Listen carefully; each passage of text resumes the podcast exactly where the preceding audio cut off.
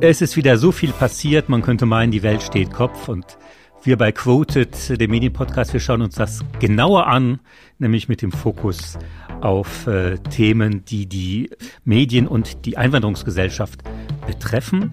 Und da ist es so, dass seit einer Woche der Ramadan äh, begangen wird für alle, die äh, dem muslimischen Glauben angehören, die fromm sind. Äh, das ist im Grunde keine Neuigkeit, das ist jedes Jahr der Fall. Aber wenn man sich so ein bisschen Zeitungen und, und Online-Medien anschaut und auch Nachrichtensender, dann wird darüber immer wieder berichtet, als sei das gerade zum ersten Mal passiert und als sei diese sehr, sehr große Religionsgemeinschaft gerade gestern erst hier entstanden und, und äh, es wird immer mit so einem Staunen berichtet. Mir ist aufgefallen, dass äh, bei NTV war was, was machen jetzt Profifußballer äh, bei einem wichtigen Spiel, die fasten müssen und es werden allerlei Sonderfragen behandelt. Und äh, das hat sehr viel damit zu tun, wie der Islam generell äh, wahrgenommen wird und natürlich auch, wie die islamische Gemeinde in Deutschland wahrgenommen wird, weil äh, in den meisten Medien ja gar keine Muslime arbeiten. Das ist ein sehr spannendes Thema und eine Divergenz, die wir heute besprechen bei Quoted, dem Medienpodcast, eine Zusammenarbeit der Zivis Medienstiftung der Süddeutschen Zeitung, gefördert von der Stiftung Mercator. Normalerweise diskutiere ich immer hier mit der Kommunikationswissenschaftlerin, Linguistin, meiner Kollegin Nadja Sabura, aber die kann heute leider nicht dabei sein.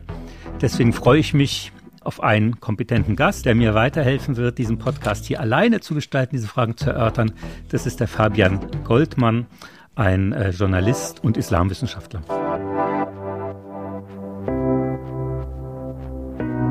Es ist ähm, mit dem Ramadan immer wieder so ein Erstaunen. Es, gibt so ein Auf und Ab nach meiner Beobachtung. Gab mal ein Jahr lang, da war im Bayerischen Rundfunk die lange Nacht des Ramadan zu Beginn. War so eine Einblendung mit einem Halbmond und äh, daraufhin gab es dann aber sehr viele Proteste und äh, diese Sache wurde wieder wurde wieder eingestellt. Also es ist ein sehr emotionsbeladenes Thema äh, für die einen, weil wir natürlich auch eine starke rechte und islamophobische Öffentlichkeit haben, äh, gerade im Netz, die da sehr sehr aggressiv reagiert und bei vielem auch ein Nichtwissen. Deswegen kommt immer wieder so eine ganz gut gemeinte Pädagogik. Was ist das überhaupt der Ramadan und ab wann und was äh, sind da für Gebote und Verbote mit, mit impliziert? Meine erste Begegnung damit geht schon ganz, ganz lange zurück. Da war ich mit meinen Großeltern meinen französischen Großeltern unterwegs in Algerien, als man noch dahin reisen konnte. Da war ich vielleicht 16 und das war zur Ramadan-Zeit und die ähm, Freunde, die wir da besucht haben, gingen auch den Ramadan und machten uns aber auch klar, dass es eben sehr ja, ein sehr kompliziertes, aber auch irgendwie flexibles System ist und ähm, dass es da viele Ausnahmen gibt und viele machen auch nicht mit. Das ist äh, ein bisschen wie bei dem christlichen Fastenmonat, den ja auch längst nicht alle äh, mitbegehen, sondern wo man sich auch ein bisschen äh, interpretiert, verzichtet man auf Alkohol, verzichtet man auf dies und jenes. Äh, so ist es bei diesen großen Religionen nach meiner Erfahrung immer eine große Flexibilität im Angang dieser Themen, aber es wird eben äh, im, in der Berichterstattung oft dazu genutzt und führt dazu, dass man eben so eine Art Andersartigkeit demonstrieren kann. Es changiert zwischen Andersartigkeit und Nähe.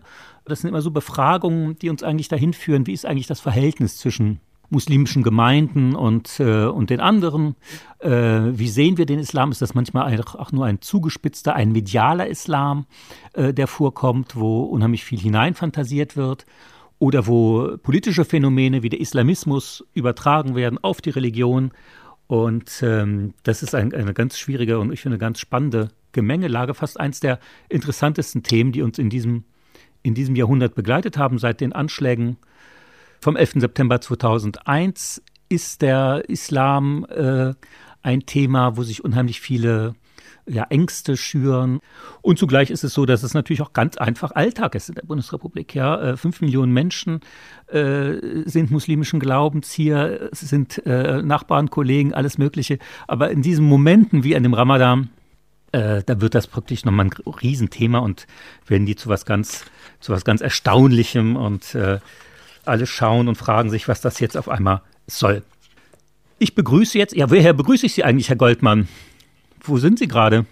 Ich bin, äh, hallo erstmal, vielen Dank für die Einladung. Ich bin in Berlin, in meinem Wohnzimmer. sitze ich. Begrüße aus dem Wohnzimmer in Berlin Fabian Goldmann, Sie sind Islamwissenschaftler, Journalist und äh, natürlich auch Medienkritiker und sind auch bekannt geworden unter anderem durch den Podcast mit dem wunderschönen Titel Chantal und Scharia. Äh, schreiben bei äh, Übermedien, bei der Taz, bei vielen, vielen anderen Medien. Und Sie verfolgen diese Debatte ja schon eine ganze Weile, stimmt? Ja, das ist quasi mein Job. Genau, ich habe irgendwann Anfang der Nullerjahren zu dem Thema gefunden. Aufgewachsen bin ich eigentlich fast völlig ohne in, in Kontakt mit Muslimen oder Islam zu geraten. Ich komme aus Thüringen, das war schon in den 90ern nicht unbedingt eine multikulturelle Hochburg.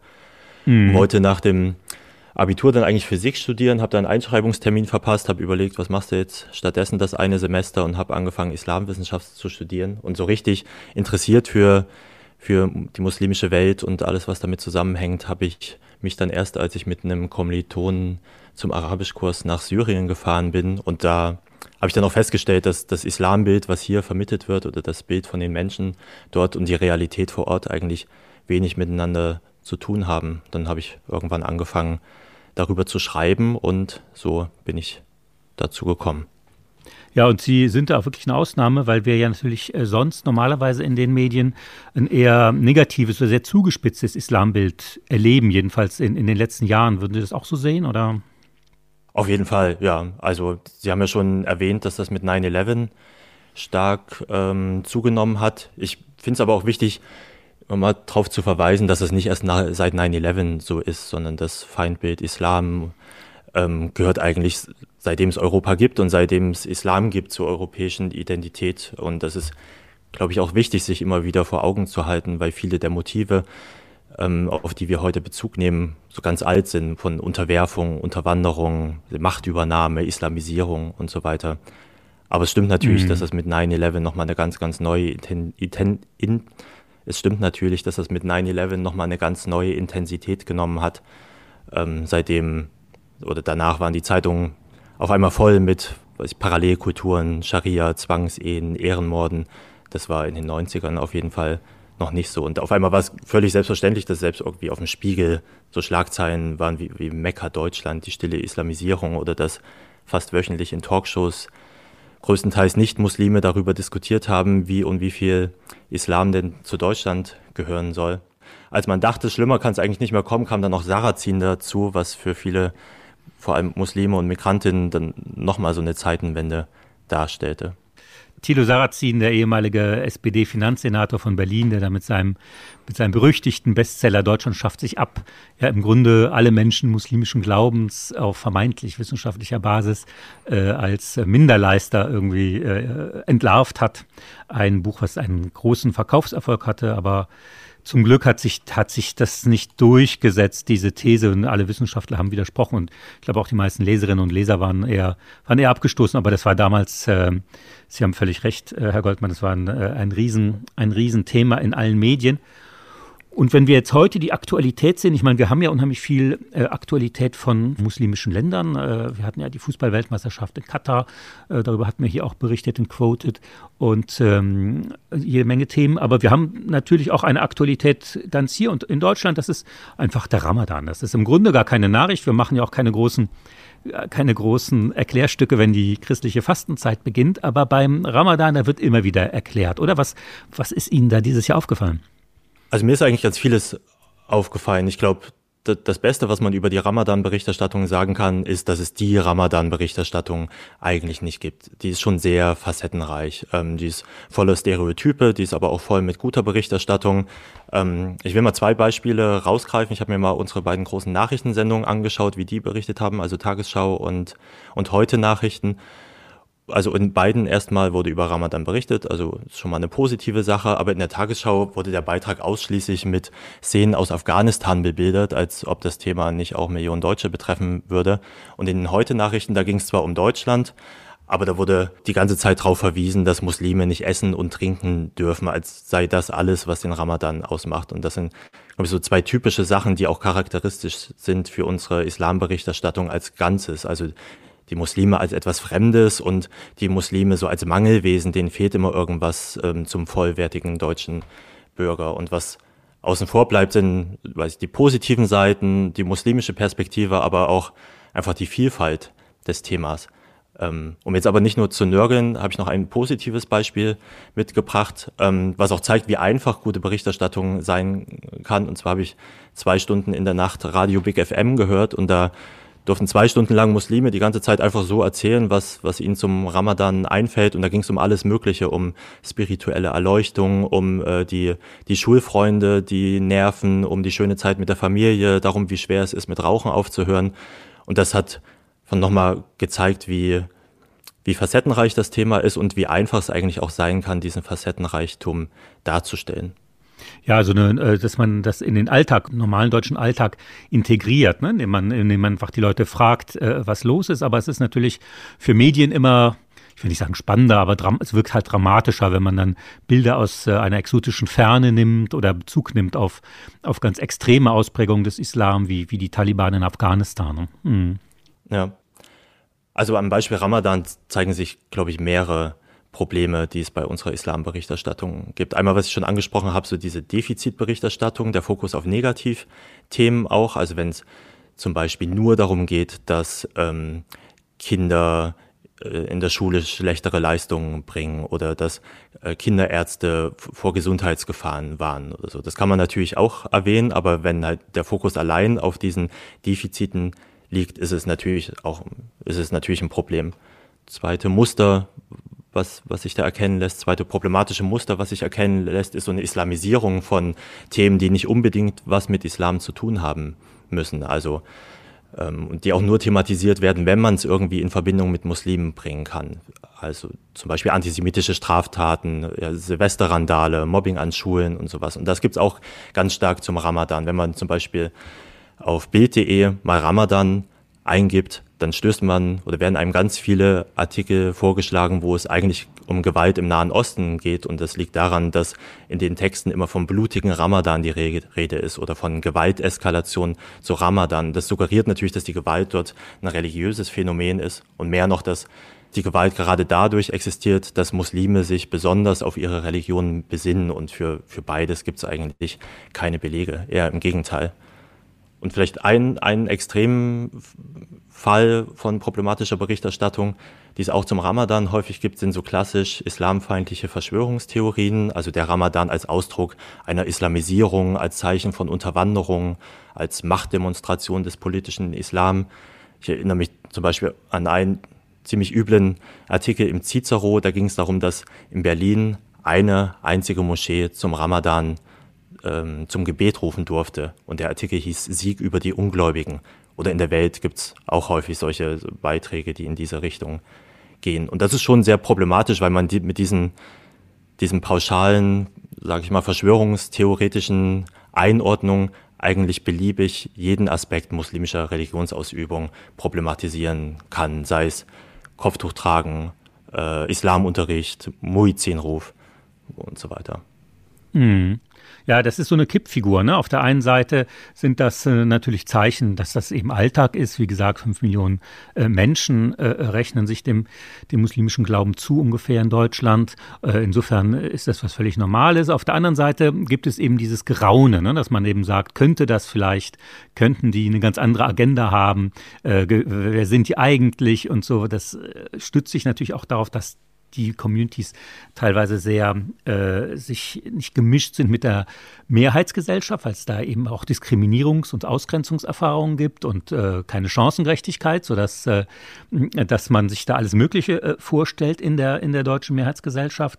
Ähm, und auf der anderen Seite ist das Problematische, finde ich, bei solcher Verdachtsberichterstattung, dass man es ja nie widerlegen kann, weil auch wenn man hingeht und ähm, und mal äh, schaut, ist das jetzt eine politisch-islamistische Moschee, sind die ganz gefährlich?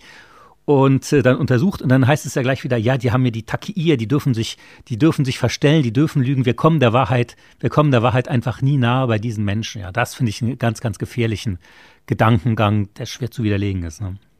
Ja, das wahrscheinlich generell das Problem bei Verschwörungstheorien, dass sie so ein selbsterhaltendes System sind. Also entweder der, der Beschuldigte, zum Beispiel Islamist, gibt zu, ein Islamist zu sein, oder er gibt es nicht zu und gerade seine, seine hohe Kunst der Verstellung ist belegt dafür, ähm, wie, wie finster und düster seine Absichten sind. Also man kommt dann eigentlich, wenn man einmal äh, dessen beschuldigt wird, gar nicht mehr raus aus, aus diesem Zirkelschluss.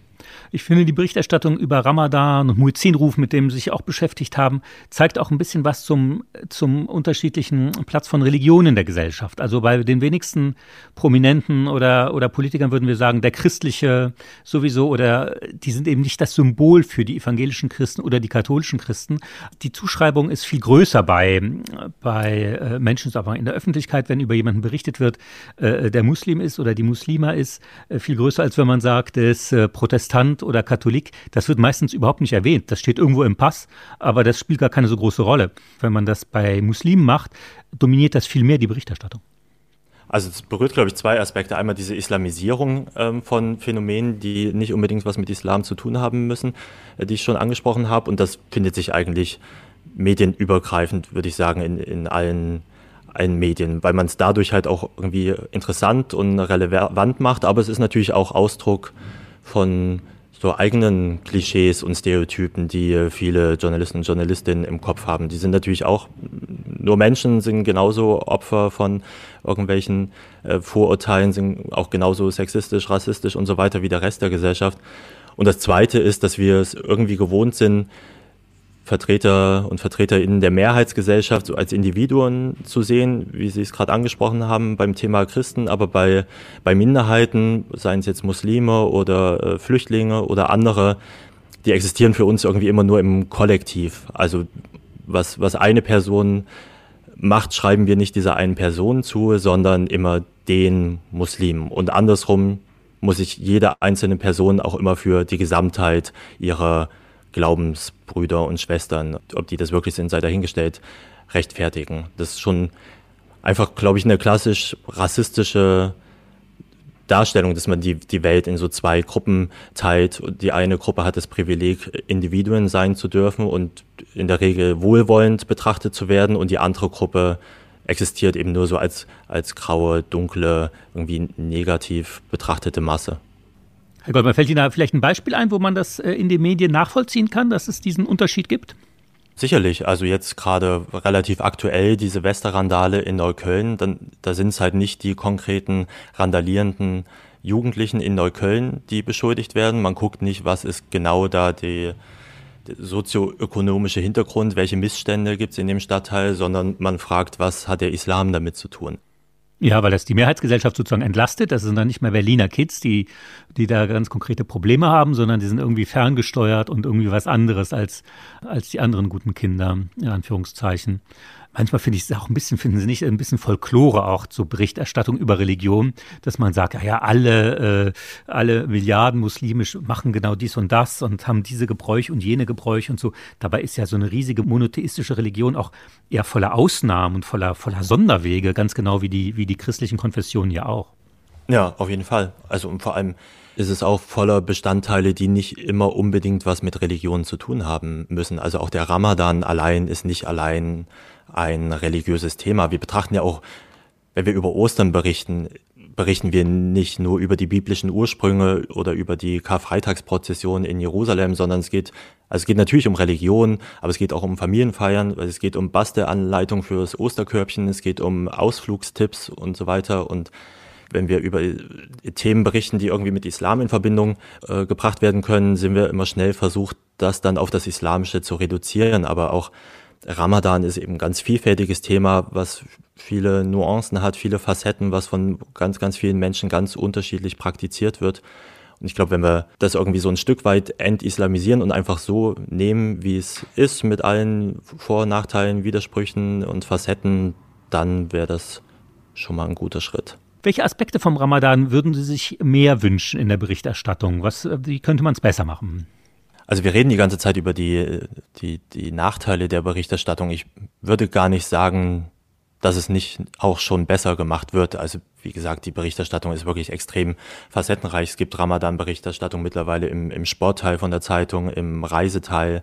Was ich so ein bisschen vermisse, ist zum Beispiel die interreligiöse Komponente, also dass ja auch Christen und Juden, Jüdinnen äh, fasten, dass es sowas was Vereinendes äh, sein kann, das Thema Ramadan. Dann natürlich sehr stark so die muslimische Perspektive, also es geht leider immer noch sehr stark um diese Verzichtsperspektive, dass Muslime nicht essen und trinken dürfen und nein, auch kein Kaugummi und auch nicht rauchen und was dann immer noch in irgendwelchen Erklärtexten hinterhergeschoben wird. Aber für Muslime bedeutet Ramadan ja, ich würde sagen, fast das Gegenteil. Es geht um, um einen Mehrwert, es geht um äh, Familie, um Spiritualität, um zu Gott finden. Und die meisten Muslime, mit denen ich über Ramadan rede, die treten mir nicht gegenüber als äh, dehydrierte, irgendwie genervte Menschen, die hoffen, dass es bald was zu essen gibt, sondern im Gegenteil, die sind traurig, wenn der Ramadan vorbei ist und freuen sich das ganze Jahr wieder darauf. Also das deutlich machen wäre, glaube ich, ein guter Schritt. Aber es müssen gar nicht nur so diese positiven Seiten sein. Also ein Beitrag, der mir aufgefallen ist, wo ich dachte, ja, das ist eigentlich eine, eine schöne Ergänzung des ganzen Themas, war im MDR-Magazin Brisant. Da ging es darum, welche muslimische Promis fasten. Und das ist natürlich Trash. Irgendwie ist, ist jetzt irgendwie keine qualitativ hochwertige Berichterstattung. Aber da dachte ich mir, wenn Islam und Muslime so ganz selbstverständlich neben Heidi Klum und Boris Becker auf der Klatsch- und Tratsch-Seite vorkommen, dann ist das wirklich ein Zeichen von, von Akzeptanz. Ja, es ist ja ein Boulevardmagazin, das heißt, dass äh, sozusagen die Prominenz ist da ein bisschen der Schlüssel, da alle die Zuschauerinnen und Zuschauer zu erreichen. Und äh, das zeigt natürlich auch, dass wir in Deutschland natürlich eine ganze Reihe von, von Prominenten haben, die muslimischen Glaubens sind. Und äh, das ist dann mal die Gelegenheit, ja, sowas mal aufzuschlüsseln. Also das Allgemeinverständnis, die Normalität zu betonen. Was natürlich hilft, dabei die Normalität zu betonen, ist, wenn das durch Menschen betont wird, die diese Normalität auch aus eigener Anschauung kennen. Also ich glaube, man kann als, als nicht muslimischer Journalist da sicherlich ähm, große Kenntnisreichtum und große Sensibilität äh, entwickeln, aber man stößt auch irgendwie irgendwann an seine Grenzen. Und der Grund, warum wir über, weiß ich, Ostern, Weihnachten, Aschermittwoch, Fußball, Autofahren besser berichten und weniger klischeereich berichten, ist halt auch, weil in den meisten Redaktionen Leute sitzen, die schon mal Weihnachten gefeiert haben oder Auto gefahren sind. Und das ist leider, leider in vielen Redaktionen ähm, beim Thema Islam, Muslime ähm, nicht der Fall. Also in vielen Redaktionen sitzt einfach keiner, der Erfahrung mit Ramadan hat oder weiß, wie, wie es sich mit dem Kopftuch lebt oder der schon mal bei einem Freitagsgebet war und sowas. Und das glaube ich, das war die größte Herausforderung, dass man Redaktionen öffnet gegenüber anderen Gruppen und dass die, die Redaktionen irgendwann ungefähr auch so aussehen wie die Gesellschaft, über die sie berichten. Ja, genau, das ist ein Thema, was wir in Quoted immer wieder haben. Diese mangelnde Diversität in Redaktion, das ist in der Tat eine große Aufgabe, äh, dass ich äh, ganz genauso, wenn man äh, in einem sozusagen rein biodeutschen Kontext so redet über den Islam und über die Muslime, da kann jeder alles Mögliche behaupten. Aber wenn das ein bisschen durchmischt ist, dann äh, hat man dann doch äh, einen Widerpart und kann ein bisschen Argumente austauschen. Und äh, da kommen wir der Wahrheit viel, viel näher. Ähm, und das ist, gilt ja auch für die Religion. Ich meine, wenn wir das Wort zum Sonntag haben, das sind halt meistens äh, oder immer christliche Texte und, und Gedanken. Und es wäre, ich finde, längst Zeit, äh, diese Trennung von, von Staat und Religion, von Öffentlichkeit und Religion auch danach zu vollziehen, beziehungsweise äh, eine Pluralität von, äh, von Weltanschauungen äh, dazu zu lassen. Das äh, wird ja, glaube ich, in der BBC auch gemacht. Ja, ich glaube, die BBC ist, also es gibt natürlich viel Schlechtes äh, über die BBC zu sagen, gerade was so Staatsnähe angeht.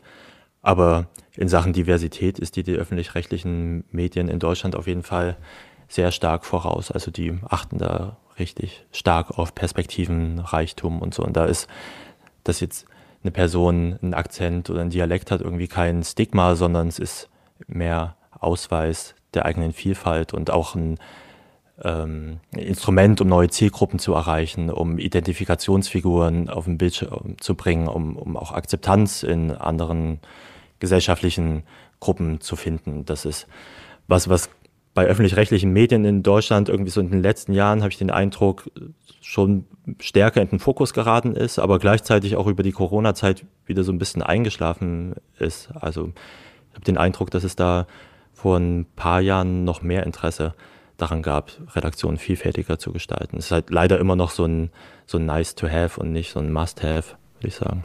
Ja, ja, absolut. Sie haben sich für das Medienkritikportal Übermedien mal angeschaut, wie über die Frage des Muezzinrufs von Köln berichtet wurde. Was, was haben Sie herausgefunden? Der Muizzinruf und die Debatte darum, das war eigentlich mehr so ein Mittel zum Zweck. Eigentlich wollte ich wissen, wer sind eigentlich diese Leute, die ständig unsere Islamdebatten führen und wen lassen Journalisten und Journalistinnen zu Wort kommen und wen nicht. Und dazu habe ich mir die ganze Muizzin-Debatte von äh, Oktober 2021, damals hatte Kölns Oberbürgermeisterin Henriette Reker erstmals bekannt gegeben, dass sie den Muizzinruf auf Antrag erlauben will. Ähm, von diesem Datum bis Ende 2022 habe ich mir äh, die Berichterstattung von zehn großen Medien angeschaut und geschaut, wen lassen die zu Wort kommen. Und auf den ersten Blick machte die Debatte eigentlich einen ganz ausgeglichenen Eindruck. So Pro- und Contra-Statements ähm, waren einigermaßen ausgeglichen verteilt. Und was mir auch positiv aufgefallen ist, dass eigentlich in allen untersuchten Medien auch viele muslimische Stimmen zu Wort kamen. Ähm, bei genauerem Hinsehen war der Eindruck dann doch nicht mehr so positiv, weil dann ist mir aufgefallen, dass ein Großteil der wohlwollenden Statements eigentlich auf Personen entfielen, die irgendwie nachrichtlich wichtig waren, die man in den Texten drin haben musste, wie zum Beispiel Kölns Oberbürgermeisterin Henriette Reker, die dann immer wieder mit demselben Statement zitiert wurde. Und ich wollte dann mal schauen, wen lassen denn Medien zu Wort kommen, wenn es nicht um die nachrichtlichen Notwendigkeiten geht. Also wenn sie eine Einschätzung haben wollen, wenn sie quasi einen Experten zu Wort kommen lassen. Und da war das Meinungsbild dann ein ganz, ganz anderes, nämlich eindeutig kontra Muizin. Und die, die Personengruppe, die mir da am stärksten aufgefallen ist, die ziemlich genau, glaube ich, 40 Prozent aller dieser Expertenstatements ausgemacht haben, waren Personen, die man aus der Öffentlichkeit vor allem so für islamkritische oder islamfeindliche Thesen kennt. Also zum Beispiel Ahmed Mansour, Susanne Schröter, Necla Kelek, äh, Hamid Abdel Samad um das vielleicht mal an einer Person so ein bisschen zu illustrieren. Also der einsame Spitzenreiter war der Psychologe Ahmed Mansour, der in vielen Medien eigentlich dauerpräsent sind rund um jegliche islamische Themen. Und der allein kam dreimal so häufig zu Wort wie alle Islamwissenschaftler, Religionswissenschaftler, islamische Theologen und Verfassungsrechtler zusammen. Und das ist halt schon ein sehr starkes Indiz dafür, dass es vielen Redaktionen in der Debatte schon gar nicht um Ausgeglichenheit ging, aber auch nicht um eine fachlich qualifizierte Debatte, denn sie fragten vor allem die Leute, auf deren islamkritische bis islamfeindliche Statements man sich verlassen kann. Ja, das ist, halt, glaube ich, ein doppeltes Phänomen, äh, was in den Redaktionen da greift. Nämlich einmal, was wir schon oft äh, hier auch besprochen hatten, False Balance. Also, dass man sagte, okay, die Oberbürgermeisterin möchte das gerne äh, erlauben und dann brauchen wir auch ein Statement dagegen. Also ne, wir sind neutral und dann haben wir eben auch äh, Ahmed Mansour, der eben für Redaktionen äh, einige Vorteile mit sich bringt. Er ist halt sehr bekannt. Das heißt, äh, die, die, Prominenz reproduziert sich selber. Äh, ist viel in den Medien. Das heißt, wer ihn einlädt, ist da irgendwie auf der sicheren Seite. Und äh, man hat eine Meinung, hat eine Meinung dagegen, man hat hier eine Meinung dafür und dann fühlt man sich auf der sicheren Seite. Aber das führt natürlich zu einer Einseitigkeit des, des Expertentums. Ja, das ähm, da haben Sie recht. Mhm. Genau, und diese, diese Force Balance, die war, war eigentlich auch keine Balance, weil ähm, zum Beispiel dann Henriette Reker, die kam in einem Satz zu Wort und Ahmed Mansour hatte zu einem ganzen Gastbeitrag oder ein Interview gegeben. Das heißt, islamfeindliche bis kritische Positionen, die waren nicht nur viel häufiger, sondern man hat ihnen auch sehr viel mehr Raum eingeräumt. Und was ich fand auch auch nochmal problematisch war, war der Inhalt dieser Position, weil der, ich habe das aus, dann so nach Themen oder nach Argumenten ausgewertet und das allergrößte Gegenargument waren eigentlich so schon so verschwörungstheoretische, islamophobe Argumente von Unterwanderung, äh, Islamisierung, Machtdemonstration des politischen Islam. Also das fand sich wirklich in allen untersuchten Medien mit Abstand am häufigsten wieder. Und dazu muss man sagen, es ging ja in der ganzen Debatte um letztlich um einen fünfminütigen Ruf, der einmal in der Woche zu hören war, von dem schon die Nachbarn auf der anderen Straßenseite äh, nichts mehr mitbekommen. Und das quasi irgendwie als Zeichen von Islamisierung ähm, zu bewerten, ist schon sehr, sehr weit gegriffen, würde ich sagen. Und deshalb ist das größere Problem von dieser Debatte, das hat meine Untersuchung jetzt nicht abgedeckt, aber das größere Problem von der Debatte ist eigentlich nicht, wie und von wem sie geführt wurde, sondern dass sie überhaupt geführt wurde. Ja, weil das so an Affekte auch appelliert, ne, ganz stark. Äh, und äh, man denkt, okay, das ist, äh, das ist was Neues, äh, eine Veränderung in dieser sehr katholischen Stadt in Köln und äh, es ist nicht mehr so wie früher. Das heißt, man hat da alle möglichen Emotionen und Bilder und, und, und die Analyse wird dann nur von, von solchen äh, beeinflussten Experten geliefert, so dass man da überhaupt nicht mehr so einen so einen Alltag hat. Ich bin nicht fromm äh, in keiner Konfession und auch kein Christ, aber ich lebe natürlich mein Leben lang, wie, wie Sie vielleicht auch in Berlin, mit dem Glockengeläut von, von Kirchen am Sonntag und äh, hatte im, im Klassenzimmer das Kruzifix hängen und so weiter. Das heißt also, die Präsenz von, von anderen Religionen ist mir eigentlich, äh, ist mir eigentlich geläufig und ich konnte eigentlich ganz gut damit leben. Warum soll das mit dem Islam nicht auch möglich sein? Ne?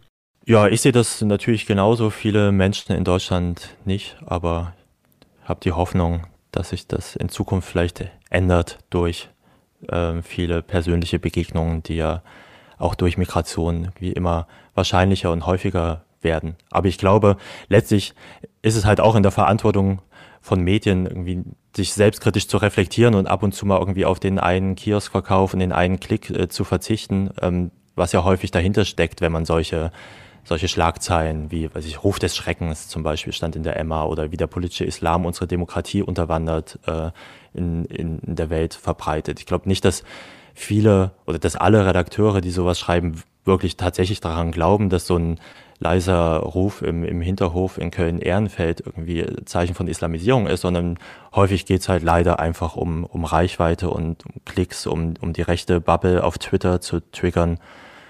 Ähm, und das glaube ich, löst man nur, wenn dann Journalisten auch einfach irgendwie mehr Verantwortung für die Folgen ihrer Berichterstattung übernehmen. Ja, es gibt da äh, natürlich die, diese Bubbles. Mein äh, Kollege Patrick Barners hat da ein sehr lesenswertes Buch drüber geschrieben, Die Panikmacher hieß das, ist schon ein paar Jahre alt. Das heißt, äh, da sind schon unheimlich viele Ideologen, äh, die, die auch ein Geschäftsmodell davon haben, Panik zu machen, die das aber auch zum Teil sehr äh, glauben. Aber dafür haben wir eine plurale Mediengesellschaft. Das heißt, die anderen müssen dagegenhalten. Ähm, so, so, sehe ich das. Und das, das machen wir tapfer.